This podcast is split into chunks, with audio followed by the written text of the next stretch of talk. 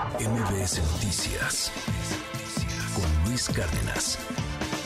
Se habla mucho de que los dados están cargados a favor de una candidata o de una aspirante, de Xochil Gálvez, la que a final de cuentas terminó por ser el primer lugar en la recaudación de firmas, 554.699 firmas y la mayoría de ellas, pues sí, vienen de ciudadanos, no de partidos políticos. ¿Cómo lees todo esto, querido Ezra Chabot? Te mando un abrazo. Muy buenos días, Ezra. ¿Cómo estás? ¿Qué tal, Luis? Buen día, buen día al auditorio. Pues sí, se trata finalmente de una decisión tomada por parte del comité organizador, en donde pues quizá las formas no fueron las, las mejores, las más adecuadas, avisarles como 10 minutos antes de que comenzara la pues eh, conferencia para anunciar los ganadores y les dijeron a los periodistas pues sí tienen el número de afiliados que se requieren, pero lo que pasa es que la dispersión simple y sencillamente no cuenta. O sea, tendrían que eh, haberlo hecho en 17 estados y parecería ser que ahí es donde falla. Y bueno, pues es el primer primer choque, lo que podríamos llamar el primer pues bache de la propia eh, del propio Frente Amplio ante pues eh, una situación que o tiene que ver con las formas de pues comunicarse, porque parecería ser que, como lo planteaba el propio Mancera en algún momento, ellos iban viendo en tiempo real cómo iban sus propias eh, em, eh, afiliaciones, su movimiento, y de repente pues les dijeron que cree que, que no, que no, no, no pasaron, no tienen, digamos, esa dispersión, no tienen los 17 estados que validan la propia, eh, el propio registro como aspirante, porque no hay eso, no hay representación a nivel nacional. Ahí están metidos. El PRD, de todas formas, no tiene mucho por dónde moverse, Luis, pues se podrá gritar, a lo mejor terminan metiéndolos por atrás a los eh, mismos eh, eh, aspirantes para que no se enojen, pero mm, hay una realidad contundente. No tiene el Partido de la Revolución Democrática hoy la fuerza suficiente para salirse y quedarse mm, pues solo o moverse solo cuando representan a nivel nacional un 3% quizá de la votación. Pero bueno, esa es una parte. La otra está ligada fundamentalmente al hecho de que se trata de una contienda en donde pues eh, la figura de Xochitl Gálvez fue la que termina arrastrando a lo que podríamos llamar el movimiento rosa o el movimiento de la sociedad civil. Y eso es un elemento que hay que entender como tal. Los partidos políticos, si quieren realmente ganarle a Morena y compañía, necesitan pues eh, esa figura, necesitan estar atrás de alguien que tenga la capacidad de jalar, además de la propia estructura partidaria, que tendría que comprometerse a ello, también tendrían que estar pues listos para que el fenómeno Xochitl Gálvez, que sigue funcionando, que sigue estando adelante en encuestas, que aparece como competitiva frente a la candidata que se plantea ahora de Morena, a Claudia Sheinbaum, pues pueda finalmente funcionar.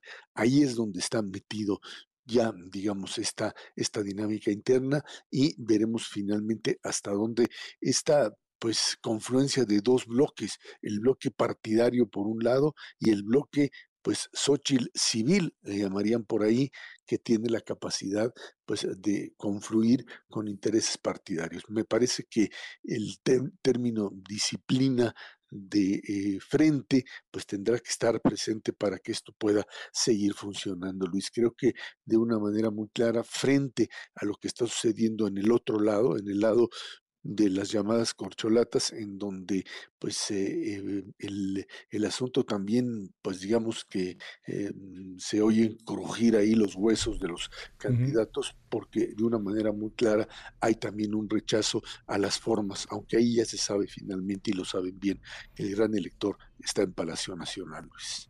Oye, dime algo, además me, llama la atención varias cosas. La primera, la fuerza que tiene el PRI, ¿no? O sea, la, las, la, cantidad de votos que lograron obtener para Beatriz Paredes, perdón con todo respeto para Beatriz Paredes y, quizá un tanto para Enrique de la Madrid, pero no es un asunto que vaya a moverse mucho este, de, de, ciudadanos, o sea, eso es más bien partidista, pero pues el tamaño no es menor, o sea, Beatriz Paredes logra 451.934 firmas, con todo y que últimamente han sido medio cuestionadas los orígenes de estas firmas.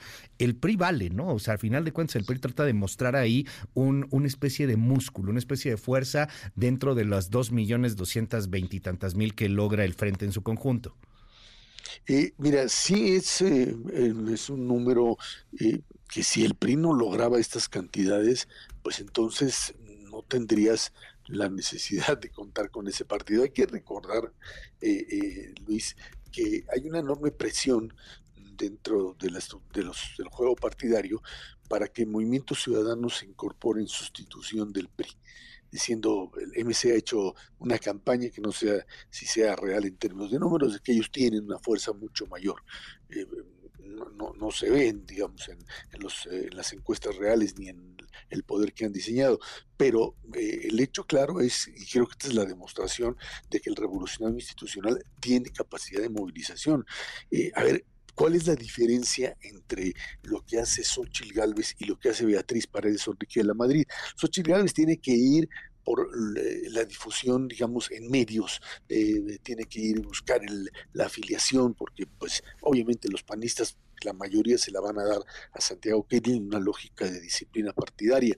Pero del otro lado, lo que sí tienes que muy, muy, muy, muy claro es que el revolucionario institucional lo que hizo fue mover finalmente sus fichas y dividirlas entre estos dos contendientes.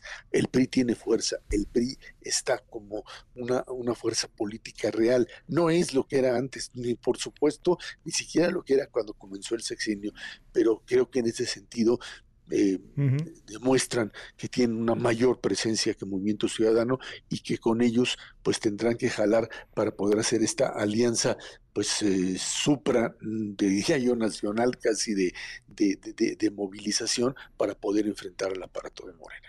Ahora la otra, eh, el PRD hoy tiene una conferencia, anuncia ahí un, un, evento, estará Zambrano, estará Silvano, estará Mancera, estará Luis Cházaro, este, que creo que son todos los que están en el partido, por cierto, este, 10.30 de la mañana van a estar en el Congreso y, y, bueno, pues están tan sentidos, están enojados, este, al menos esperaban pasar a la segunda etapa como, como muestra diplomática, ¿no? Al menos para hacer qué hacen. Sí, pero a ver, eh, si, el, si el tema es eh, un tema de formas, me parece que se les pues debe una disculpa, ¿no? Decirles, oye, no me, no me avisas diez minutos antes, sí, ya no vengas, eh, pero bueno, son los descuidos como tal. Ahora, si el tema es que eh, la distribución de, los, eh, de las afiliaciones no está en los 17 estados. Entonces, tienen que entender que esas son las reglas del juego. Es lo que dijo Cabeza de Vaca. Dijo, hoy no, pues no me parece, debieron dar más tiempo, pero bueno, pues estas eran las reglas. Ahora, si es que esa es la realidad, pues no pueden ellos pensar que les van a dispensar y decir, bueno, bueno, déjenlos pasar, total, no van a ganar, pero déjenlos pasar para que sigan, para que el perro pues para que jueguen, ¿no?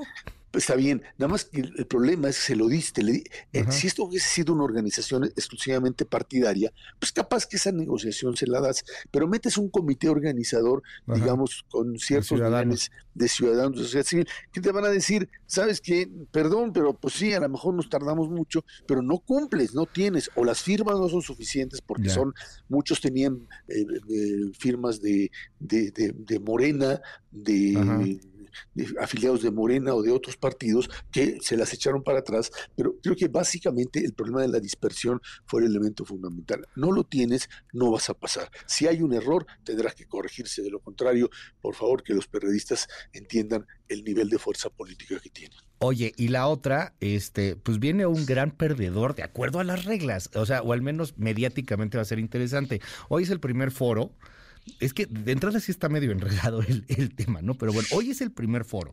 Este, hoy van estos cuatro. Y luego, este, el 16 de agosto, de acuerdo a las reglas que estamos viendo aquí, eh, la encuesta que se ha nadie sabe cómo lo van a hacer, con qué encuestador, etcétera, o al menos yo no tengo la información de momento, y, van a salir de los cuatro nada más tres, entonces van a sacar a uno. O sea, de verdad es así como la casa de los famosos, o sea, como, como el Big Brother. ¿Quién se va? ¿Quién va a ser el nominado? Porque a partir del 17 de agosto ya nomás eran tres. Entonces vamos a ver quién es el gran perdedor de estos cuatro. El juego de las sillitas. Es, sí, la neta.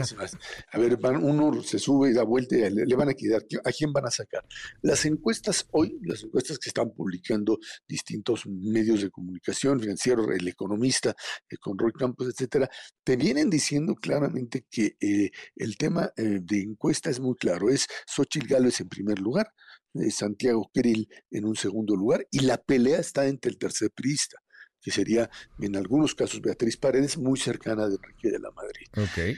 Y bueno, ahí estaría, creo, finalmente la disputa y la, la posibilidad de que finalmente en el, en el, eh, en, la, en el tercia, en el final, pues tengamos un representante de cada bloque, del bloque ciudadano con Xochitl, de los panistas con Santiago Krill y de Beatriz Paredes o Enrique de la Madrid por el PRI insisto, no como un acuerdo de cúpula. No, el comité organizador no haría eso, pero las encuestas, eso es lo que te están dando. Hasta ahora eso es lo que te están dando.